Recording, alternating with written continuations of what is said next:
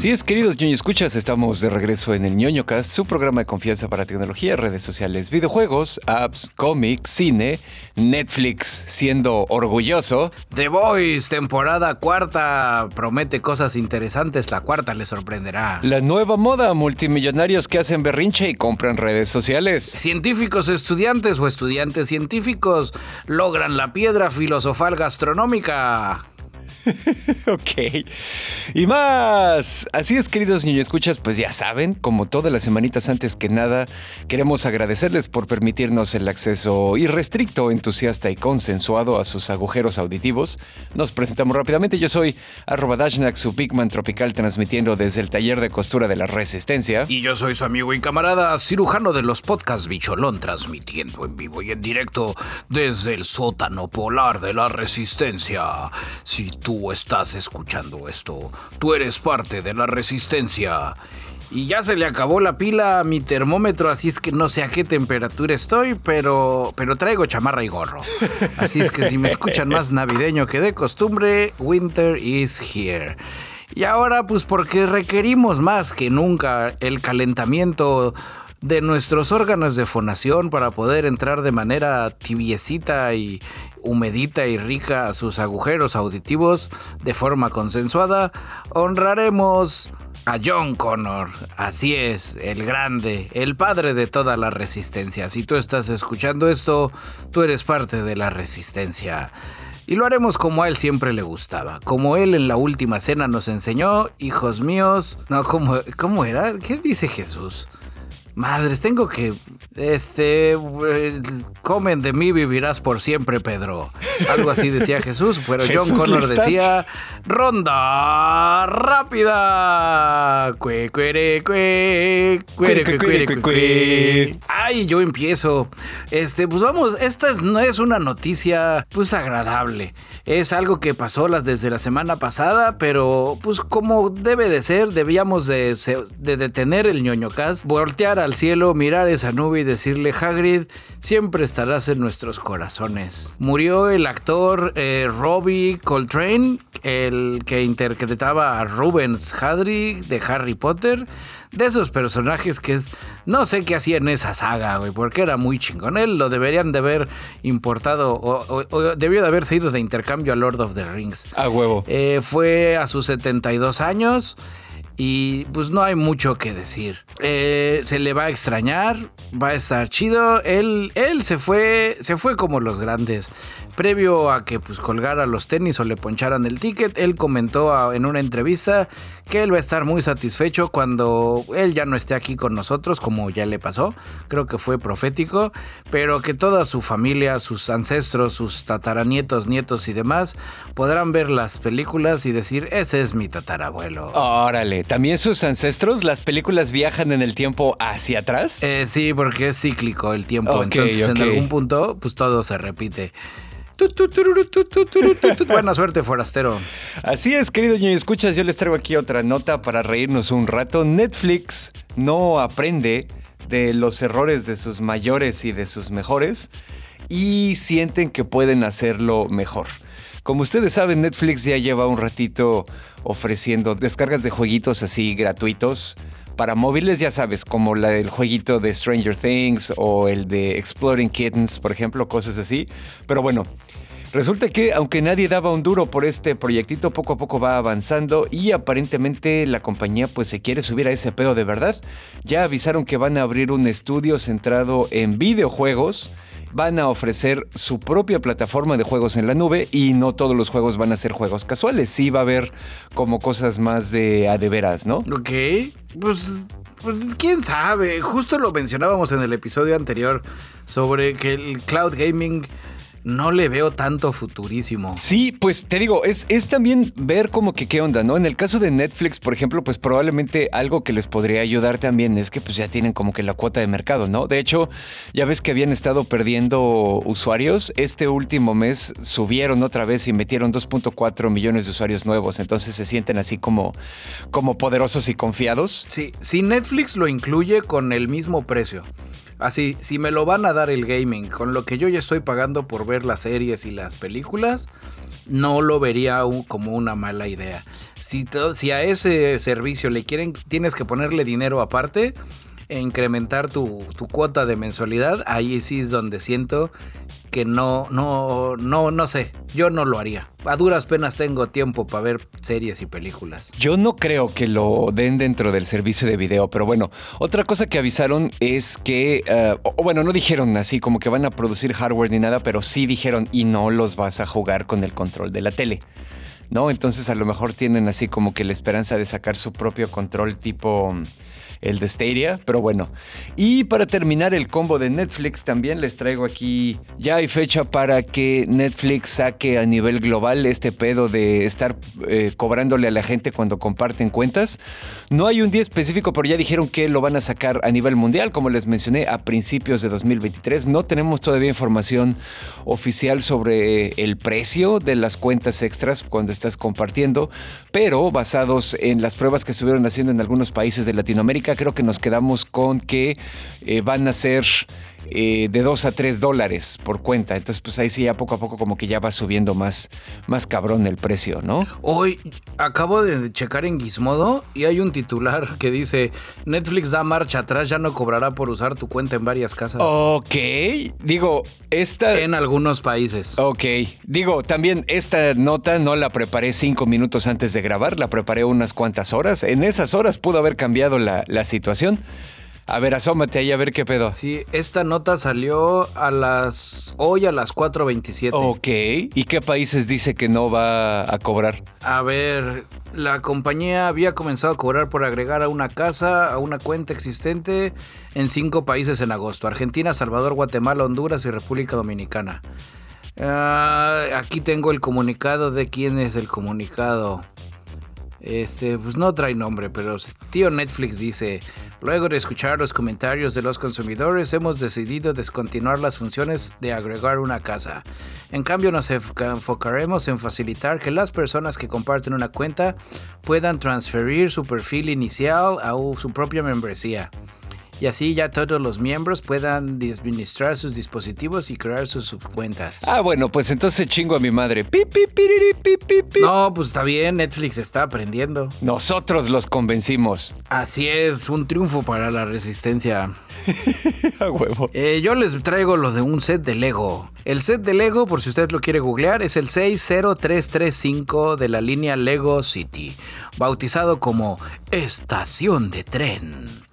Eh, mencionando antes que pase cualquier otra cosa, no es la primera vez que Lego incluye una caca en sus sets, pero es la primera vez que la caca es tan grande que puede tapar un baño de esos porta, portapotis, ya sabes, de los azulitos. Baño químico, le dirían en, en las series en español latino. La estación es un autobús y un pequeño camión naranja que arrastra un remolque y el remolquecito pues, tiene encima su, su, su baño portátil. El camión, dentro del baño podemos ver con extra realismo una mega super caca que sobresale la taza del WC y obviamente se, se, enchufa en un, en un solo nodo de Lego, o sea, más o menos para que le calcule el tamaño, pero sí está grande. Si usted tiene curiosidad y mi narración, mi, narrativa no fue lo suficientemente tolkieniana para poner la imagen verbal emotiva en su cabeza, entre al canal de Telegram de la Resistencia en nonocas.com y ahí podrá ver la imagen y decir, ah caray, yo quiero ese set con esa cacota. Y bueno, querido ñoño, escuchas, yo les traigo aquí un combo de doble videojuego. El primero se van a cagar de la risa. ¿Te acuerdas, bicho, que en algún momento de Los Simpson en los noventas, Bart y Milhouse están en un arcade, ya sabes, una sala de videojuegos. Ajá. Y el cabrón de Milhouse le tiene que echar 10 dólares en cuartos de 25 centavos al juego. Al mundo acuático. Exactamente, y que así da dos pasos y vale verga el juego y lo hace echarle otros 10 dólares. Ok, sí, te sigo. Ajá, hay un panchito, hay un camarada, un, un héroe de la ñoñez, el héroe que todos necesitamos. El cabrón ya hizo una versión jugable de ese juego de Waterworld. ¡Oh! No manches. Ojalá la Fox le dé trabajo. El camarada se llama Macaw 45. Obviamente, si ustedes quieren ver el juego y si quieren después descargarlo para jugarlo, porque es freeware también, no necesitan hacer más que asomarse al canal de Telegram de la Resistencia. Ahí se los voy a compartir. Y pues ya, estuve viendo el video, la neta sí está chingón. O sea, sigue siendo los mismos gráficos simpsonizados, pixelados y lo que quieras, y está cagadísimo. Pero pues el pinche juego sí tiene así como que pasajes secretos y hay jefe final y toda la mamada. O sea, es un juego en toda o regla. Sea, hizo todo el juego. Exactamente, sí. Oh, qué chingón. Güey. Sí, está cagadón. Y la otra nota que les traigo es que Konami ya presentó hoy, el día que estamos grabando esto, por ahí de las 4 de la tarde, tiempo de México, tuvo un evento de Silent Hill. Y camaradas, tenemos Silent Hill para aventar para arriba. ¡Ay! Nótese mi falso grito de fanboy porque a mí no me gustan. Esos juegos de terror, donde uno no puede correr. claro que sí, en Silent Hill sí puedes correr. De hecho, te recomiendan que no todos son peleas. Es en Resident donde no. Es Resident Evil donde, donde es la gente con, con menos ganas de correr y que o disparas o caminas. Exactamente. Sí, no, en el caso de Silent Hill, incluso a veces el mismo juego te dice, güey, no le estés haciendo a la mamada, este pedo no es un FPS, no vienes a quebrarte a todos los monstruos, güey. Si puedes escapar, escápate a la verga. Sí, creo que, creo que tal vez sí me gusta Silent Hill y siempre lo confundí. Ah, no mames. Oh, no. Voy a tener que jugarlo ahora nada más para, ah, huevo. para confirmar. Y bueno, pues ahí les va. La primera parte de esta nota es, viene un remake de Silent Hill 2. Eh, para los que se acuerden, Silent Hill 2 es donde sale un camarada que se llama James Sunderland, si no me equivoco. Él regresa a Silent Hill y pues hay ahí como que peditos, ¿no? Entonces va a haber un remake de esta versión de Silent Hill 2 va a estar disponible para PlayStation 5 en el caso de las consolas, va a estar disponible para PC en el caso de Master Race, va a llegar en 2023.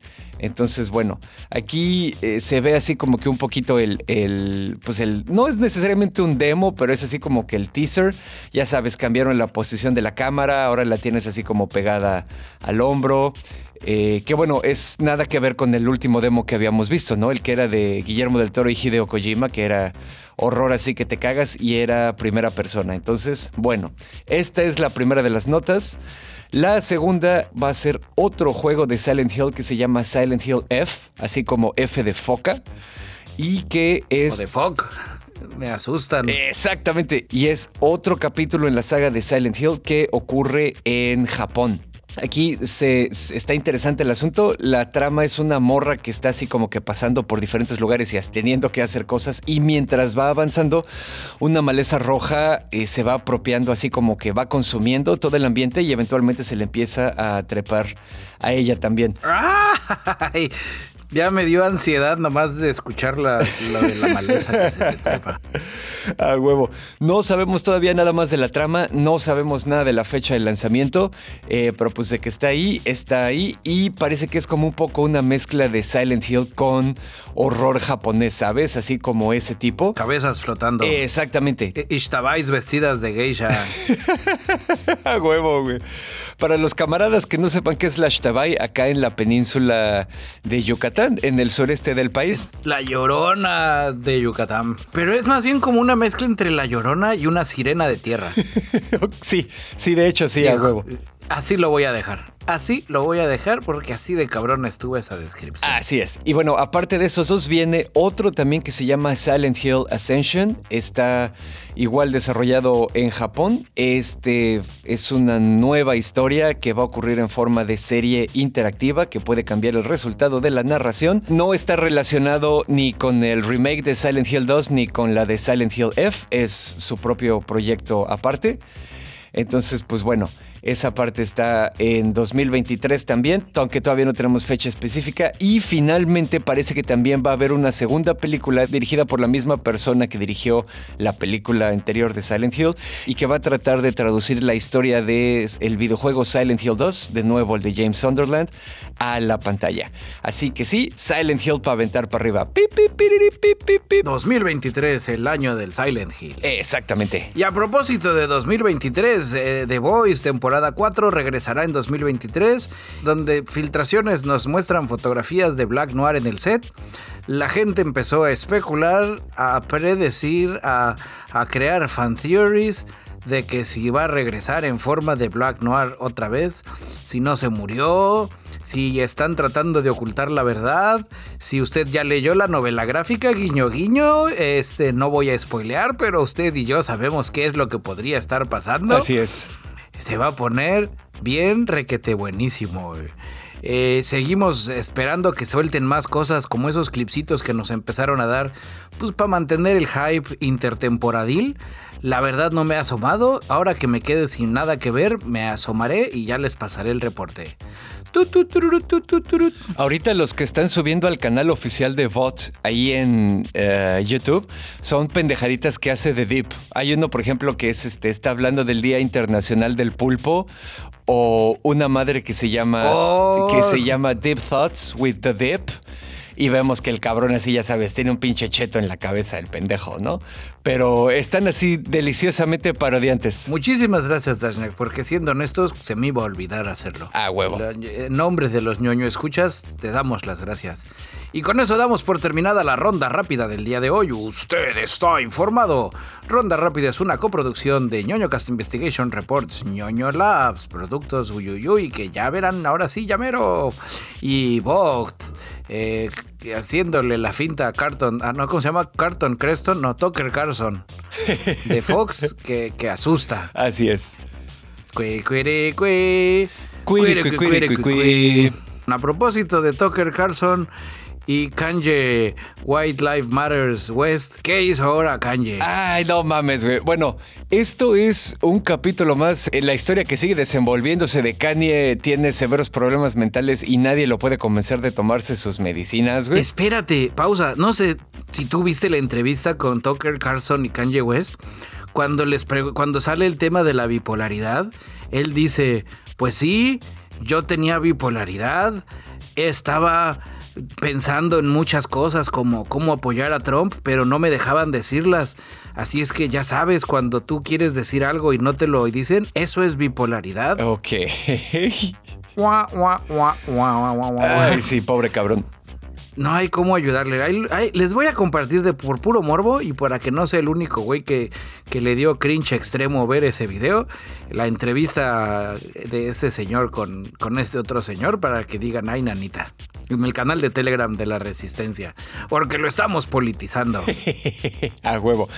No, pues resulta que eh, independientemente de todos los pedos que ha tenido este cabrón, creo que esto ya lo habíamos mencionado en episodios anteriores, el camarada Kanye West tiene una enfermedad orgánica, parece que sí es bipolaridad, pero el güey no toma meds y su caso no es chiquito, es bastante severo, entonces pues el camarada de repente sí se le va.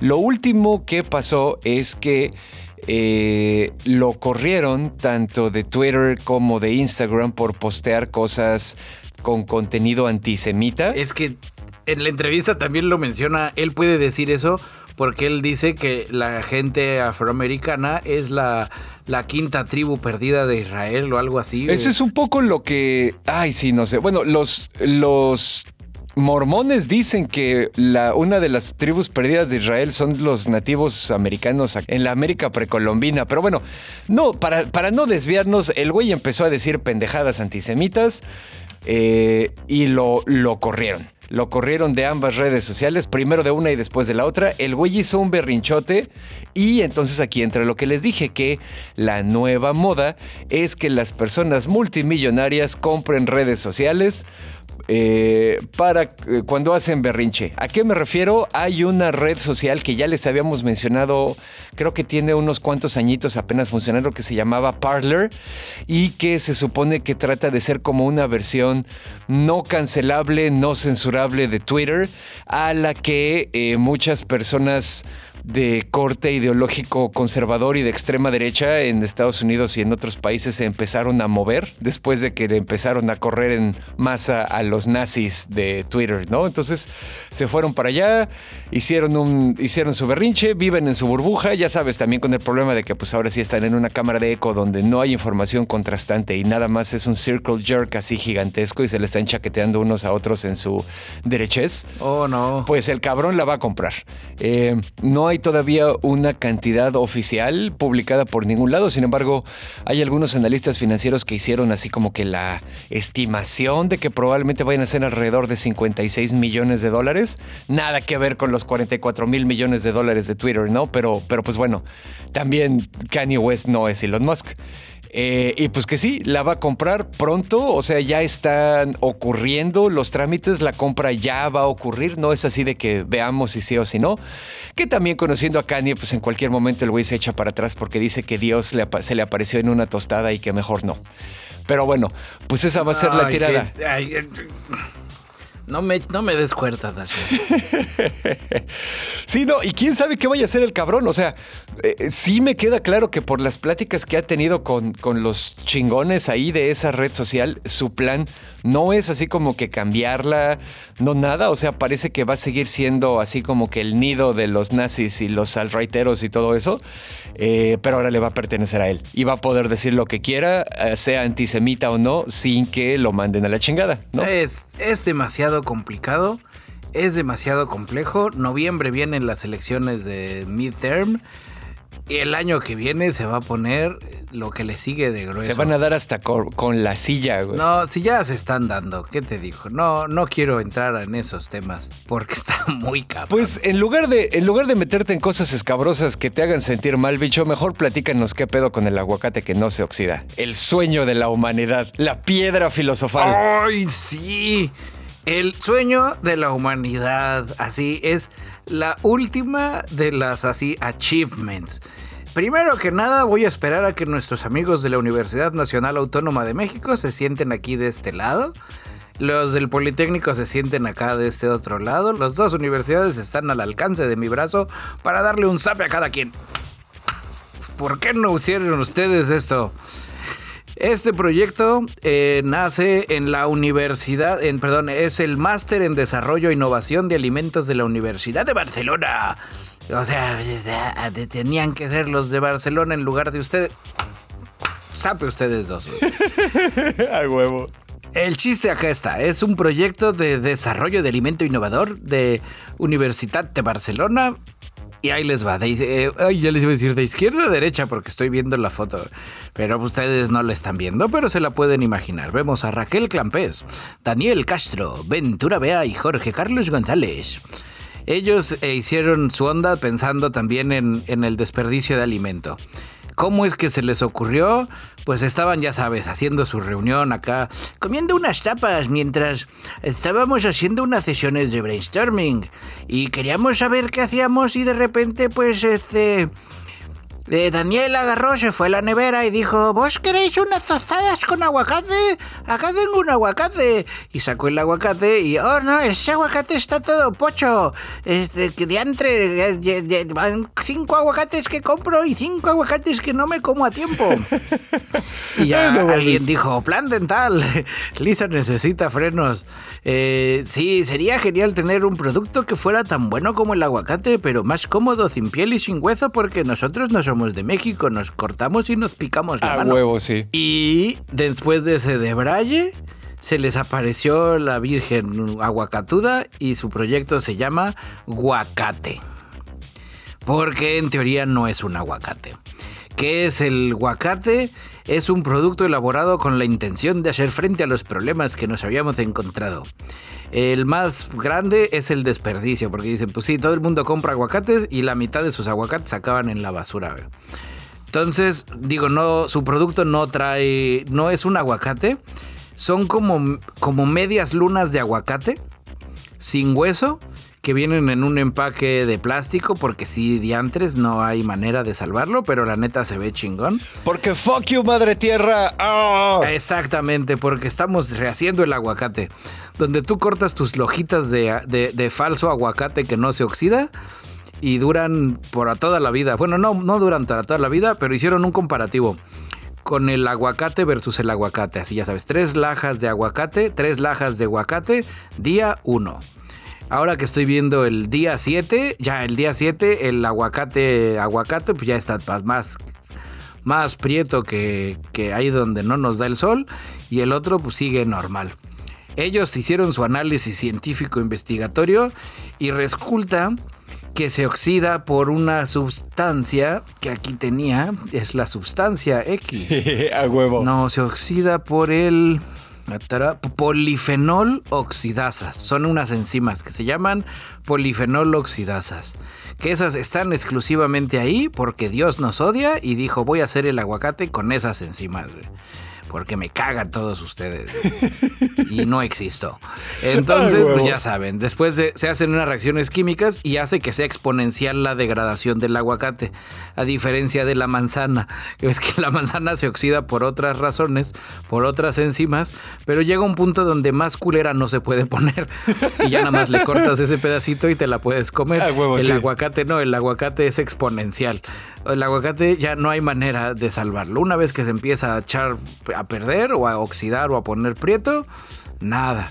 Digo, también estos chavos no saben la mítica técnica ancestral de ponle limón y déjale el hueso al aguacate para que te dure más, pero aún así, pues no es eterna esa técnica, ya sabes. Y de hecho yo sabía que sí, efectivamente la de limón sí funciona un rato, nada más, y la de el hueso no es así que contenga ninguna sustancia ni nada, es más bien que el hueso hace un sello y a esa parte, lo que está atrás del hueso, no se oxida porque no le da el aire, no porque lo esté protegiendo de nada. Entonces, en realidad sí hay pocas opciones para mantenerlo fresco. Sí, no, es, es complicado. El chiste aquí dentro de las entrevistas que les hacen, porque ya se volvieron los reyes del aguacate, del.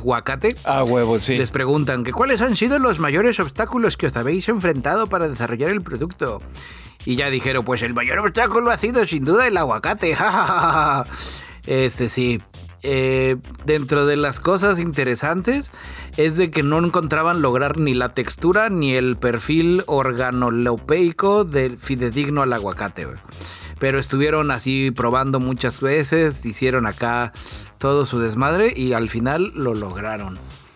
Eh, ya les compartiré fotos del, del producto pinta interesante. Al final sí es una especie como de falso aguacate. Ok. Estoy tratando de buscar dónde está, porque sí, aquí nos mencionan nuestro método. Eh, a ver, ahí está. Acá tengo la descripción. El producto está elaborado con la intención de hacer frente al problema más cañón, que es el todo eso, de que se te echa a perder y todo lo demás. Eh, por otro lado, eh, tiene que ser, están pensando también que sea una opción más cómoda porque pues, no saben cortarlo y eso ya lo habíamos dicho. Eh, lo interesante aquí es que siempre van a tener en cuenta mantener el perfil nutricional lo más similar posible al aguacate fresco. Ok. O sea, no han, dicho todavía nada de ingredientes. Todavía. Esa es la parte donde a mí me suena que es plástico sabor aguacate con nutrición de aguacate. Exacto, sí. Sí, no mames, Las fotos y todo lo demás, la neta, se, se ve interesante. Se ve chingón. Tal vez sea algo así como, como ese falso guacamole que luego compra uno que viene del súper, que no está tan sabroso como el guacamole fresco, pero pero dices, bueno, pues no me alcanza para comprar aguacate porque el aguacate ya es producto de lujo. Eso te iba a decir, güey. más que estar, a lo mejor otra razón por la que podría tener éxito su producto es si es más barato, güey, porque el pinche aguacate ya está incomparable, güey. Nuestra extraña necesidad de tener frutas de temporada o verduras de temporada todo el pinche año, güey, mezclado con el pedo de que ahora la producción de aguacate en México está controlada por el narcotráfico. Eh, lo hace impagable, güey. Sí, es complicado. Mira, ya encontré acá, eh, donde dicen, nuestro método para hacer que perdure más tiempo es top secret. Simplemente podemos decir que logramos inactivar la enzima polifenol oxidasa, consiguiendo alargar la vida útil del aguacate hasta una semana pero una semana ya cortado. O sea, eso es lo cabrón. Órale. Entonces sí tengo, tengo, me da la idea de que su producto, su materia prima número uno sigue siendo el aguacate, pero reprocesado. Ya sabes, círculo de transmutación y de aguacate lo vuelven en, en, el aguacate este. Y lo mismo, han de hacer una pasta que luego se coagula en la forma del envase este exótico. Claro, exacto, sí, sí, sí. Pero sí, ah, tomen nota, Universidad Autónoma de México, Universidad este, Politécnico Nacional, esta madre debimos de haber sido nosotros, cabrones. Por favor. Necesito que se pongan las pilas. me, duele mi mexicanidad y mi, jamaicolismo. Me voy a envolver en la bandera y me, voy a ir a llorar a mi Mientras comes guacamole falso. Pero por otro lado, muchas gracias a la ciencia. Muchas gracias Universidad de Barcelona y muchas gracias a esos cuatro héroes que nada más por su, por su rifadez pues, pues, puntos ñoños. No, no les hago ñoños honorarios porque la neta se ven medio fresas. Pero pues sí, puntos ñoños para que, para que vendan experiencias, no aguacates. A huevo. Y a propósito de, que se nos olvidó la semana pasada, ¿qué nos ibas a platicar del camarada Aguacate Moore? Pues sí, aquí Alan Moore, les los ticé el episodio pasado. Este güey es un escritor en general que estuvo bastante tiempo trabajando en los cómics. Le debemos joyitas como Watchmen, The Killing Joke, Providence, etcétera, etcétera, ¿no? Mm, el güey en los, estos últimos años ha empezado a tener una relación bastante adversarial y negativa con Hollywood y también con las casas productoras de cómics y los lectores de cómics en general. El güey sí es bastante exquisito, digo, o sea, no así como que tirándole mierda a la validez de sus ideas ni nada de eso, pero pues sí es una persona que podríamos calificar como cabrón exquisito, ¿no? Por este lado, pues él, en una entrevista que le da nuestro medio hermano The Guardian, el güey así manda todo a la verga, se la saca, da vueltas, quema todos los puentes y dice que definitivamente he terminado con los cómics, no he escrito uno en cinco años. Siempre amaré y adoraré el medio, pero la industria y todo lo que conlleva se ha hecho insoportable. Y contra lo que está arremetiendo, oh, sí, contra lo que él arremete es contra el género de superhéroes en general. Dice, Cientos de miles de adultos hacen cola para ver personajes y situaciones que se crearon para entretener a los niños. Eran siempre niños de 12 años hace 5 décadas. No creía que los superhéroes fueran para adultos. Creo que esto es un malentendido nacido de lo que pasó en los 80s cuando cosas como Watchmen aparecieron. Este güey, eh, Alan Moore, tiene pedos severos con Watchmen, que pues a todas luces es una obra de arte, pero él siempre ha mantenido que la gente no entiende de qué trata la obra, ¿no? O sea, él dice que la gente lo ve y dice, ay, sí, es un pedo acá de superhéroes como más aterrizado, que no sé qué, cuando en realidad él dice, güey, no están entendiendo lo que les quiero decir. Lo que yo les quiero decir es que está mal darle tanto poder a las personas. Esas madres lleva al fascismo. Y acuérdate que incluso uno de los... Ah, subtítulos de la obra de The Watchmen es, pues, ¿quién vigila a los vigilantes, no? Ajá. Sí, había, hay un meme muy bueno donde sale Rorschach, el compa este de Brad Pitt del Club de la Pelea, eh, el este eh, Rick de Ricky Morty. El Guasón también. Y que dice si, eh, Taxi Driver, el Guasón. Donde dice si, si los estás idolatrando, tal vez no estés entendiendo lo que te están diciendo ellos mismos. Creo que va por ahí, Y la interpretación que se le ha dado por mucha banda a los Watchmen pues no está respetando la que el autor le quería dar desde el principio y me voy a desdecir de lo que he dicho muchas veces de que Cuarón no debió de salir a explicarnos Gravity. Este, pues tal vez Alan Moore debió de haber salido al final. Acabas de ver de Watchmen, yo soy Alan Moore. Este, antes de que te subas al tren de que estés mamando este pedo, güey, no, eso está mal. Odia a los superhéroes, nadie tiene que tener poder. Superman es el fascista número uno. Pues esto es lo que dice este güey. Mira, te voy a citar aquí lo último que dice. Él dice que eh, este pedo de, de las obras de superhéroes que ahora están siendo tan vistas por los adultos, dice que infantiliza a la sociedad y lleva un problema político mucho mayor. Y aquí lo cito al güey. Dije alrededor de 2011 que creía que habría implicaciones serias y preocupantes para el futuro si millones de adultos hacían cola para ver películas de Batman porque este tipo de infantilización que ansía tiempos más sencillos y realidades más sencillas puede muy frecuentemente ser precursora del fascismo. Cuando Trump fue elegido en 2016 y todos tomamos un extraño desvío en la política, muchas de las grandes películas del año eran de superhéroes. No, digo, aquí también como buen escéptico y lo que sea, no sé si el güey está haciendo un non sequitur eh, equiparando las películas de superhéroes con que ganara Donald Trump la presidencia de Estados Unidos. Sin embargo, sí entiendo a qué se refiere con la parte de la infantilización. El fascismo, entre muchas otras cosas, también es importante recalcar que esta palabra se ha desvirtuado porque ahora todo lo que no nos gusta es fascismo, ya sabes, no importa de qué parte del espectro político sea. Y eso es una mamada. El fascismo tiene una definición académica clara, ¿no? Entonces, parte de estas cosas, eh, parte de la definición académica del fascismo incluye que pues hay enemigos que existen afuera de nuestra nación y hay soluciones simples a los problemas siempre y cuando uno esté dispuesto a entregar su libertad al Estado, ¿no?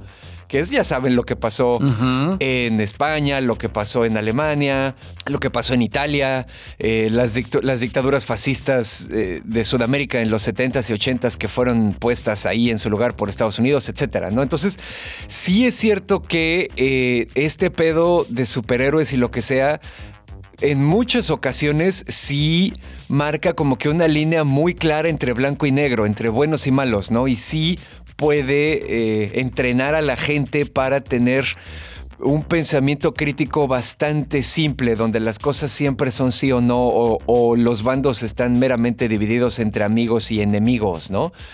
Eh, sí, el mundo es más complejo. Exactamente. Entonces, pues bueno, este güey se, sube a este pedo. Ah, yo no, estoy completamente de acuerdo con lo que dice él, ni estoy completamente en desacuerdo. O sea, sí sí me pareció importante platicárselos. Creo también que el que él diga que las películas de superhéroes son, eh, ya sabes, llevan al fascismo, creo que está dando dos, tres saltos lógicos que a lo mejor no se justifican.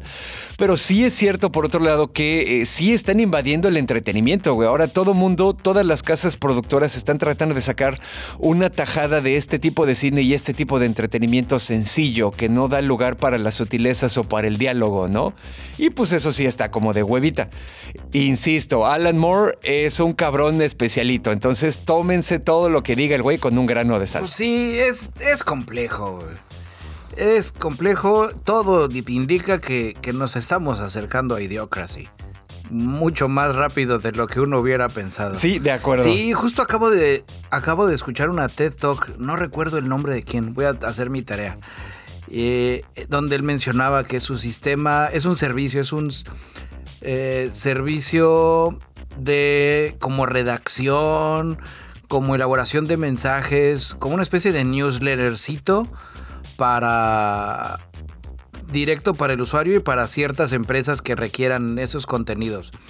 Y el cuate este decía que el periodismo de antes jactándose de que exactamente lo que acabo de hacer. No debe usar palabras como jactándose. Son palabras complejas. Cuando alguien se pone a escribir en un, un artículo, parece que trata de aparentar ser la persona más pomposa e, y letrada del mundo. Bueno, tampoco dice letrada. Eh, e inteligente. Ya sabes, uno debe utilizar palabras sencillas y fáciles de entender. Ok.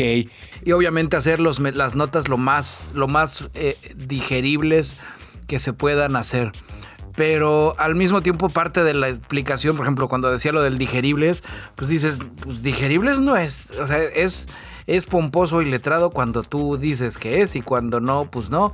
Y la gente también, si tú les estás dando todo peladito y en la boca, pues me pongo del lado de Alan Moore, donde es todo con una intención de vivir en una dicotomía donde las noticias en el futuro, dentro de 10 años, van a ser el presidente del país que no nos cae bien hizo algo malo, él está eh, mal. Exactamente, donde las elecciones son simples. ¿no? Donde no hay espacios para las sutilezas entre los argumentos. Donde el, el debate que podrían organizar los candidatos para esa elección de ese país, de ese tiempo futuro eh, inexistente, espero, va a ser un yo soy su mejor opción porque los quiero mucho y no los voy a decepcionar. Yo voy a hacer lo que quiere hacer el candidato de la oposición, pero lo voy a hacer mejor. Sí, yo votaré por él porque él lo va a hacer mejor. No, yo lo votaré por el otro porque él nos quiere no, güey, hay, que, hay que ponerse las pilas. Creo que en lugar de bajarle la rayita a los contenidos y a las producciones audiovisuales, te estoy hablando a ti Hollywood, pues uno debería de exigirle más a la audiencia también. Por cierto, el episodio último de She-Hulk, no sé, no he checado bien, pero parece ser que lo escribió Family Guy. Está bien culero. Family Guy, Seth, Seth MacFarlane. Ándale, que lo escribió Seth MacFarlane, como en esos episodios donde de repente hacen algo fuera de, fuera de lugar y dicen, sí, es que no sabíamos cómo acabar el episodio, ja, ja, ja", y todos se ríen. Y Cleveland entra y dice, ¿qué pasó? ¿De qué se burlan? Y así, así donde dices, güey, no mames, te la mamaste, She-Hulk. Eso no. Eh, no, güey, eso ya no es la cuarta pared, güey. Eso es, eso es Family Guy, güey. Ok, ok. Eso es, ¿te acuerdas cuando estábamos en el episodio de She-Hulk y así entra el flashback de este George Washington besándose con Abraham Lincoln? Así, güey, así donde dices, no, güey. Así no se hace un final de temporada, güey. Lo único que estás haciendo es que yo ya no regrese, güey. De plano. Sí, e, e iba bien, porque hay muchos haters de She-Hulk. Yo la neta la disfrutaba. Los juevesitos así decías, ah, vamos a ver ahora qué, las locas aventuras de la abogada verde. Pero ahorita sí se la mamaron. Ya, yo no la he terminado, pero pues hay a ver, hay a ver qué pedo con eso. Y pues a propósito de fascismo, yo les traigo una onda que, que la neta yo pensé que estaba bien hasta que ya luego me puse a rascarle y vi que está mal. El cargador único europeo, donde en Europa están tratando de hacer que todos los teléfonos vengan con USB-C Ajá. y que ya será un único cargador para dominarlos a todos, A un huevo. único cargador para traerlos a la oscuridad. Ya, el Parlamento Europeo aplicó la de Sauron y ganó. Los consumidores de los países miembros van a tener que van a poder usar el mismo cargador para todos sus dispositivos. Ajá. Y cuando digo todos es todos. La legislación afecta a teléfonos, tablets, cámaras digitales, auriculares, videoconsolas portátiles, altavoces Bluetooth, lectores electrónicos, ratones y teclados que puedan ser cargados por cable y que operen con una fuente de alimentación de hasta 100 vatios. De ahí, pues en teoría nadie dijo, no, pues no hay problema, yo sí, ya, ya, ya lo venía pensando. El único que le brincó al abarrote fue Apple. Claro. Y ahí, pues uno que es luego medio hater del capitalismo voraz de los de Apple, dices, ahí está, culeros, güey, para que, para que ya no le tengas que poner lighting, todos con el USB-C. Ajá. Eh, y, y eso está, está un poco mal. Ok, a Eh, ver, la ¿por primera qué? cosa que está mal es que los legisladores pues están legislando algo que ya los demás fabricantes ya lo estaban haciendo.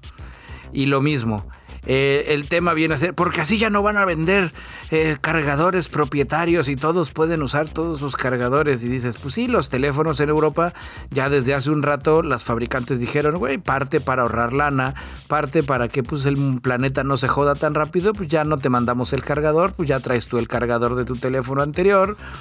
Todos somos felices, Ajá, todo cool, ajá. chingón.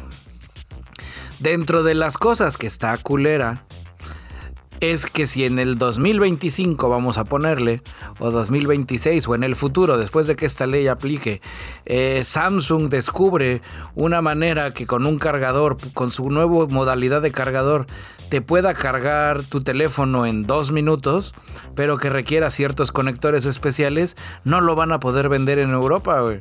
Porque no es un USB-C. Ok. Si tu cargador va a ser acá super uyuyuy y ya no va a traer cargador, tampoco lo vas a poder vender en Europa, güey, porque necesitas tener tu cargador USB-C. Porque la ley fue escrita con las patas por gente que no sabe de tecnología. güey. Ok, ok. Sí, continúa. Y porque están creando, están dándole una solución a un problema inexistente. güey. Que el problema inexistente, you mean que tampoco pasa nada si los cables son diferentes, ¿no? Pues no, güey, porque ya tienes el tuyo. Y, el, y en algún punto va a haber... Es como si, si esto lo hubieran hecho con las videocaseteras y donde hubieran unificado la, la guerra de las beta y las VHS. Y dijeran, todas las videocaseteras en Europa tienen que ser VHS. Todo manera, todas las películas van a venir en VHS. Y de repente dice Sony, yo ya saqué el CD. No, en Europa es ilegal. Aquí es en VHS. Ok, sí. Oye, bueno, voy a incluir el CD. Está bien, el CD y el VHS. Oye, pero ahora tengo el DVD. Ay, no, es ilegal. Hasta que no recambiemos la ley y legislemos para que el DVD sea el nuevo estándar oficial de la Unión Europea, no puede haber aparatos con lector de DVD. ¿Sí me sigues? Están, están poniéndole una traba legal a, a los avances tecnológicos y al desarrollo tecnológico, donde en algún punto los europeos van a empezar, no sé, la ventaja del cable Lightning, que es una especie como de USB más, más cabrón que bonito, porque te permite una mayor cantidad de carga, te permite una mayor velocidad de cambio de transferencia de datos. Es como un super USB-C, En algún punto pues es el iPhone con el, con el Thunderbolt oficial, con su manera especial que los ingenieros de Apple diseñaron así para que funcione chingón, güey, va a estar más cabrón que un iPhone europeo con USB-C, güey. Y si el día de mañana Samsung desarrolla su, su cargador que le pondrían el Super Samsung, que te carga tu teléfono en tres minutos y que no es compatible con el conector USB-C, güey tú en Europa vas a vender el teléfono con tu cargador USB-C y pues sí, te tardas cuatro horas en cargar tu teléfono. El teléfono no europeo va a ser superior. No, sé, güey. Creo que estamos cometiendo ahí tal vez una falacia porque... Pues digo, una cosa es que no puedas venderlo y otra que no puedas vender como que el accesorio, ¿no? O sea, a lo mejor el cable estándar, pues es un chingado cable estándar y ya, güey, pero viene con algún otro accesorio que le puedes conectar, güey. La ley es una estandarización para el tipo de cable y conector. Y ahí es donde te digo, no es una onda de que los iPhones van a seguir trayendo el suyo y ahora le van a poner el, conversor de, Lightning a USB-C. No, todos tienen que poder usar los cables de todos. Y los cables de todos van a ser el USB-C. Ok. Si me sigues, es, no es una onda donde, donde, donde tengas que ofrecerle el conversor o el, convertidor o el adaptador, güey. No, todos tienen que traer la misma pinche entrada, güey. Y el desarrollo, el, bloqueo al desarrollo tecnológico también es el que los dineros de las empresas, pues ya no le van a estar invirtiendo. El señor, vamos a tener que cerrar el, el centro de desarrollo para los cargadores del futuro porque vamos a perder el mercado europeo y ya no vamos a tener retorno de inversión. A huevo, sí. Y sigue siendo un problema donde dices, señores de Europa, ¿por qué mejor no legislan algo que sí nos esté jodiendo y que afecte directamente al cambio climático? ya sabes, es como la ley de los popotes, o la ley de las bolsas de plástico, donde dices, güey, ¿de qué chingados sirve que no podamos usar bolsas de plástico y popotes, güey, si las industrias siguen contaminando un chingo, güey? Sí, a huevo, eh, lo que siempre decimos, que es transferirle la culpa y responsabilidad a los consumidores finales, cuando en realidad los que destruyen todo son las compañías. Ahí ya estás pidiendo mucho, güey. Y también ya, ya, mejor le paramos aquí porque te van a empezar a acusar de socialista, güey. Antes de que me acuses de socialista, también tú no compras un teléfono por su cargador, donde si estipularan que en el tema de, que el tema de los cargadores sea lo único que tengan que ponerse de acuerdo, la tecnología de cada celular se va, se va a volver el diferenciador de cada celular para que tú lo compres, pues va a ser el sistema operativo o la velocidad o la cámara o cualquier otra chingadera que sí se dobla, que sí se enrolla, saben todos que el cargador va a ser el último por el beneficio de la humanidad, güey. Y eso también estaría chingón, güey. Eh, creo que pides demasiado, güey. Sí. Pero ya me voy. ya me voy. Me, me, regreso a mi cueva socialista. A huevo. Cochino rojo. Y a propósito de capitalismo opresor, Platícanos, mi queridísimo Dashquack, que ya tuviste oportunidad de utilizar el Oculus Quest. Pues sí, resulta que mi cuñado se compró uno y pues como es bien ñoño el cabrón también, me dijo, ¿qué, qué pedo? Cáiganle a la casa a probarlo. Eh, pues lo estuve, lo estuve jugando un rato, igual el, el Oculus Quest también. Y la neta sí está chido, güey. O sea, yo sé que es parte importante de este podcast el burlarnos del metaverso y la idea que tiene Mark Zuckerberg respecto a él. Y sigo pensando que estamos en lo correcto. La manera en la que ese cabrón presenta el paradigma del metaverso no tiene pies ni cabeza. Y hasta da un poquito de pena ajena lo duro que, que lo han estado tratando de impulsar para crear una solución a un problema que en realidad no existe. ¿Estás de acuerdo?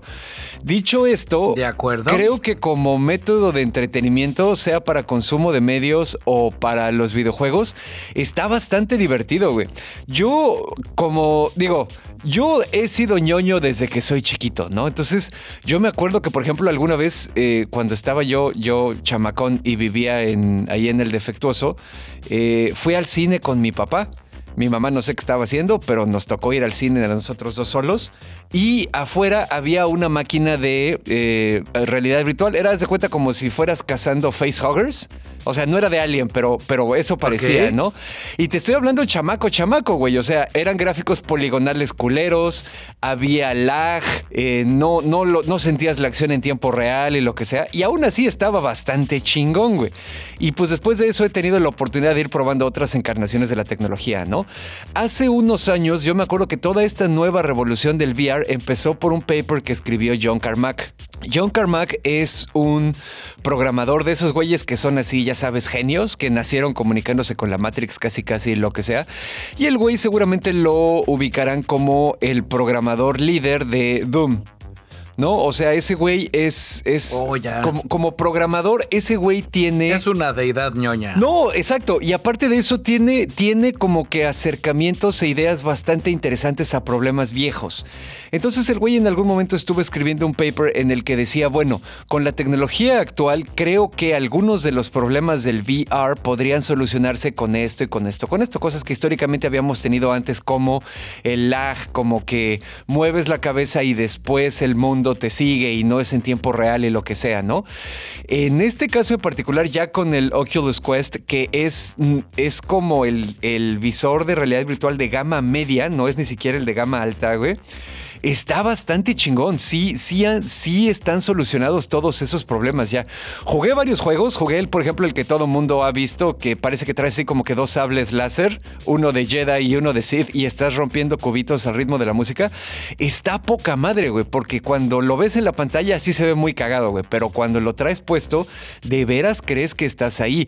Los controles te responden en tiempo real, el espacio a tu alrededor está perfectamente bien construido, no hay lag, hay una tasa de frames por segundo bastante elevada. Es, es una experiencia realmente inmersiva, güey. Lo que estábamos platicando el otro día de que si sería posible aprender a tocar la batería, por ejemplo, usando un casco de realidad virtual, yo creo que sí, güey. A lo mejor cosas así como que súper finas, como por ejemplo las técnicas para los redobles o a lo mejor tocar doble pedal o cosas así, pues a lo mejor sí necesitas el feedback, el feedback físico, ¿no?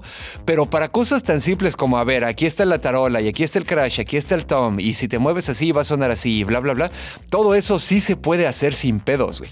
Otro que estuve jugando, por ejemplo, fue el de Half-Life Alyx, que está bien chingón, güey, porque ese es un FPS, pero en realidad virtual, güey. Entonces, cuando te encuentras un cartucho para la pistola, lo tienes que agarrar, lo guardas en tu mochila. Para... la pistola la tienes que mover. Exacto, güey. Y cuando se te acaba el cartucho, lo botas y tienes que jalar la mano para atrás a donde se supone que traes la mochila, hacer el movimiento, cortar cartucho, etcétera, etcétera. Jugué también uno, por ejemplo, que es parte de una saga de, creo que son 8 o 9 episodios interactivos de Star Wars, donde Vader anda buscando así como que un cabrón que puede abrir un holocrón y resulta que eres tú.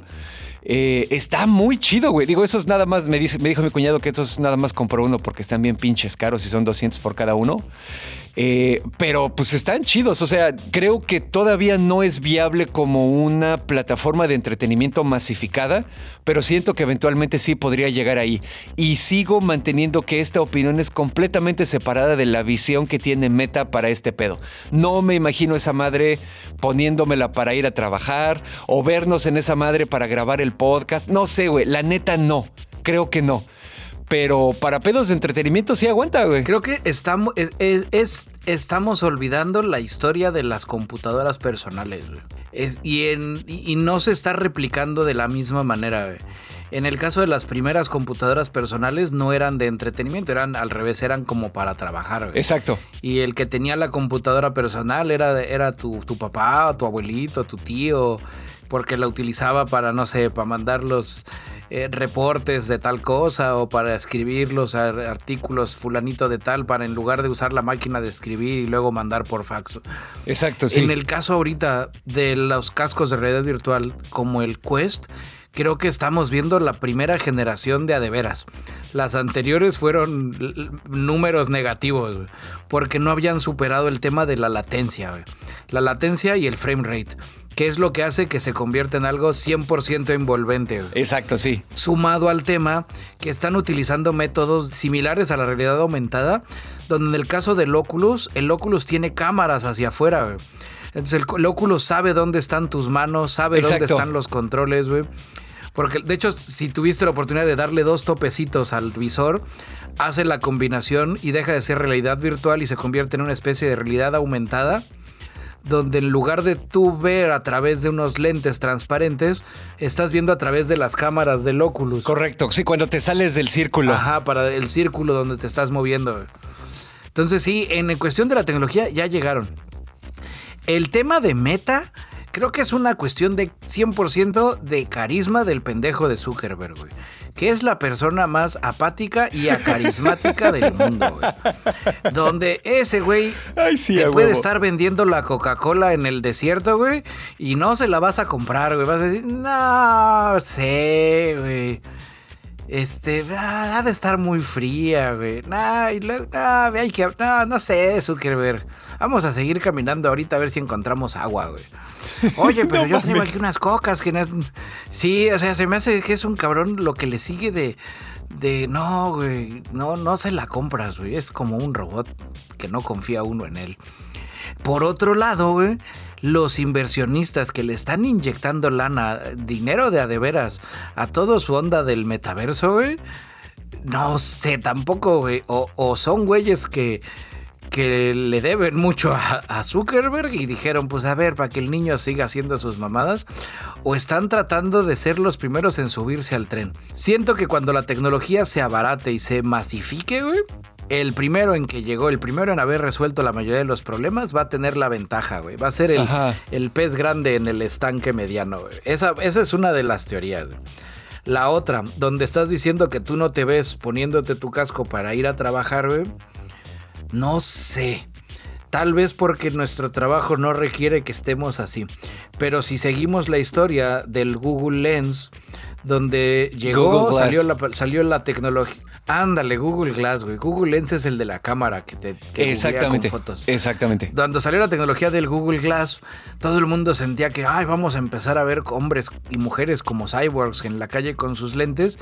Y no, y no significa que esa tecnología esté muerta y en el olvido. En los centros de distribución de las compañías grandes, en los EDIs, güey. Ajá, sí. Donde el panchito que tiene que saber dónde están las cosas es el güey que la trae puesta y que trae un programa que no vamos a poder bajar de la Play Store porque es un programa desarrollado desarrollado exclusivamente para esa empresa.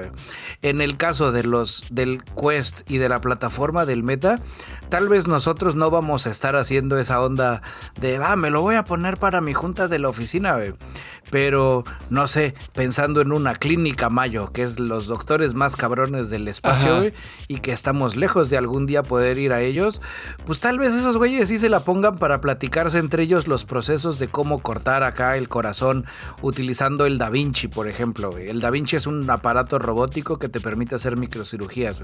O que lo utilicen para entrenar para el Da Vinci. O lo utilicen para operar el Da Vinci.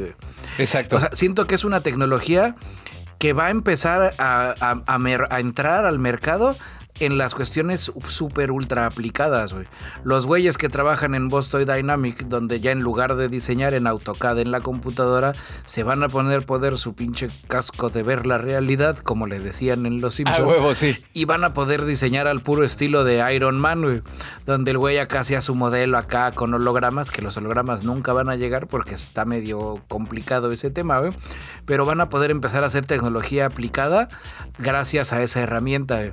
Y en algún punto, cuando se masifique ya más cabrón, gracias a la inversión que va a llegar por ahí, por los dineros que les van a entrar en las empresas, Exacto. pues ya va a haber una onda más acá. También no se nos debe olvidar los villamelones de Wall Street y las empresas mamalonas que hacen, uh, que venden experiencias, no cafés, donde pues esos güeyes con sus ejecutivos que maman al lobo de Wall Street van a ser los primeros en comprar uno y van a ser los primeros en enchufarse a esa madre, güey, para tener sus juntas en persona con las, con, la, ya sabes, la, oficina de Nueva York conectándose con la oficina de Los Ángeles. A huevo, De esa manera, uyuyuy, y así impresionar a los clientes, ¿no? Donde tú que eres la nueva empresa que va a trabajar con ellos, te envían tu cajita, abres tu cajita, te pones tu Oculus y te reciben. Oh, señor Matsumoto, buenas tardes. Es parte del proceso de onboarding.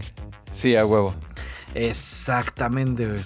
Y si el trabajo. Y eh, otra de las cosas, y no sé si en Latinoamérica no haya sido tan popular, y lo platicábamos fuera del podcast la semana pasada, güey.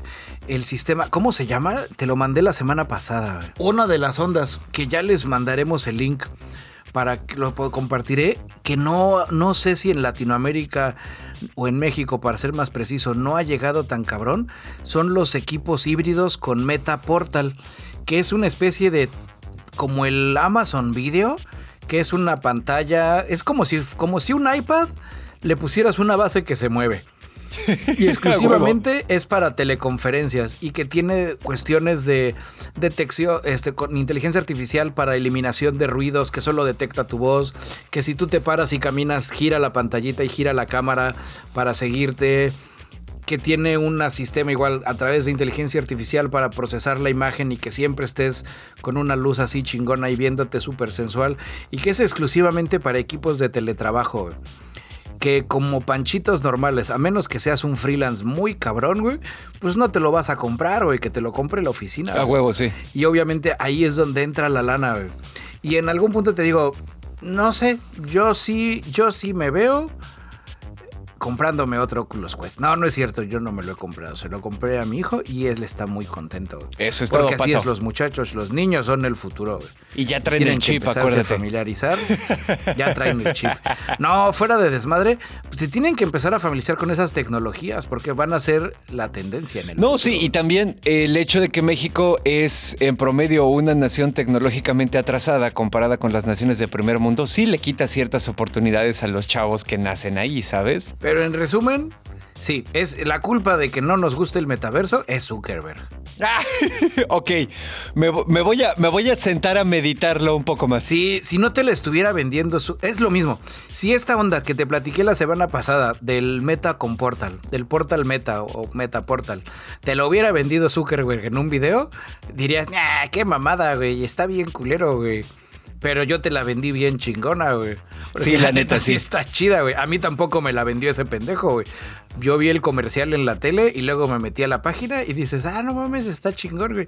Y no cometieron el error de ponerme un Mark Zuckerberg en ningún lado. No lo dejaron al güey. Mm, el, el Met, eh, eh, sí, el, el pedo ese del portal acá de, de los metaversos y la chingada, la cagaron poniendo a, a Mark Zuckerberg, este, avatar desde el inicio, güey. Esa madre nació muerta, güey. Como el carisma de Marco. Ay, bueno, y hablando de carisma, ¿cuál es tu recomendación de hoy, bicho? Ya para ir acabando con esta farsa. Ay, pues ya para acabar esto, por favor, vayan a ver a Andor. Vayan a ver Andor, estaba revisando los números, es la serie de Star Wars menos vista en la historia de las series de Star Wars. Oh, no. No les digan que lo... Yo sé que no trae Jedi, eh, pero por favor véanla, queremos más series de Star Wars sin Jedi. ¿Dónde son los godines de la fuerza? Los godines de la fuerza. No, en este último episodio el de esta semana está cabrón, güey. Cuando lo llegues a ver, Dashnak, te vas a acordar de muchas cosas de nuestro trabajo de antes. Oh, no, ok, ok. Así de llegó la abogada. ¡Ah! ¡Pum, pum! Su puta madre, ¿a quién van a ejecutar? Y que ni siquiera es Darth Vader, así, donde dices, no, pues es, es un mando medio, pero del corporativo que es el imperio. Órale. Está, está muy, muy chida, güey. Y bueno, y una mini reseña, eh, si ustedes también tienen Disney Plus o saben si ustedes tienen el otro Disney Plus que funciona con torrents, eh, denle un lente a Werewolf at Night o Werewolf by Night, no me acuerdo, es la de el otro charolastra espacial, que aquí no es espacial, aquí es una especie... Se me hizo interesante no, no sé qué tan parte del universo cinematográfico de Marvel sea. Lo primero que aparece en la película, esta es una presentación especial de Marvel, donde como que le dan otro tono, le dan otro tema y dices, mm, qué extraño, ¿por qué lo están haciendo tan así, como tan diferente? Y la película es en blanco y negro. Ajá. Y, y juega a una película, como si estuviéramos viendo una película vieja. Si tú a un chavillo generación Z, tú le dices, ah, sí, Simón, esa es un clásico, salió en los 40, güey, salió en los 60, güey, te compra la idea, güey. Porque los, encuadres, el, hasta, hasta cierto punto, los, cierto momento, los efectos, no son efectos de murciélagos con hilito, pero son con un CGI que emula efectos añejos, vintage. Está interesante, la historia está buena, debo de reconocer, yo no tenía ni la más remota idea de este güey de Werewolf que es el personaje este de Gael García. Tampoco conocía a Man Thing, que es como el Swamp Thing de Marvel. Ajá, Simón. Con mucho menos carisma y menos líneas. Y, yo creo que hay como más cosas así, como más easter eggs que, que pues la neta yo no le sea esa onda, güey. Por otro lado, fue como un estate quieto, un mira cómo se hacen las cosas al universo cinematográfico de monstruos de Universal, donde te quedas así de, ay, güey, ojalá esto lo hubieran visto ellos, así es como debió de haber sido. Pinta interesante, no sé también si esto sea como los como los pininos o las, semillitas que nos están dejando para que más adelante podamos entender mejor eh, la entrada de Blade y su onda. Yo me encargo de las partes místico eh, raras de este pedo sin llegar a ser hechicero supremo, que son más bien como de cazadores de monstruos. Pero está, está cotorra, está interesante, está refrescante. Creo que es de las mejores cosas del universo cinematográfico de Marvel que han salido en los últimos años. Porque no sabe a Marvel. No sabe a lo mismo, güey. O, o, si usaron la misma olla, al menos ahora sí la lavaron. Y no traen tejitos así de, de. Ay, es el suero del super soldado. Ay, a huevo, sí.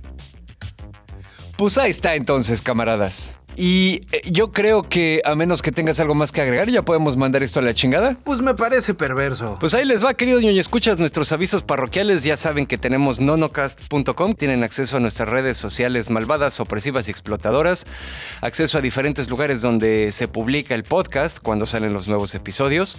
Acceso al canal de Telegram de la Resistencia, que ese es importante. Y también al Patreon, donde pueden suscribirse para apoyarnos y a la vez obtener acceso exclusivo a liberaciones anticipadas de los episodios, episodios con material extra, cosas que no se van a publicar en otro lado, fotos cachondas de Bicholón, experimentos de ñoño labs, etcétera, etcétera. Entonces, pues también suscríbanse ahí, activen las notificaciones para estar enterados y aprovechando que estamos en el tren del mame de Patreon, muchas gracias a Angelito, John Walker, Overlord, Sebastián Bojor, que es la familia de los Romo, Ferio Ortiz, Francisco Novelo, Manuel Núñez, Claudia Maya, Clau Borbón, Diego Díaz, Orkin, Juan Antonio, Alejandro Azul, Eduardo Alcalá, Tampiloredo, Los Sapos, Rosquillas, Sergio Shoshevich, Snow, Silu, David Luna, Santi Gamer, Blanqueken, Isra, Lord Commander, la familia Rufián. Ustedes, camaradas Patrons, son el cargador único europeo propietario de mi corazón.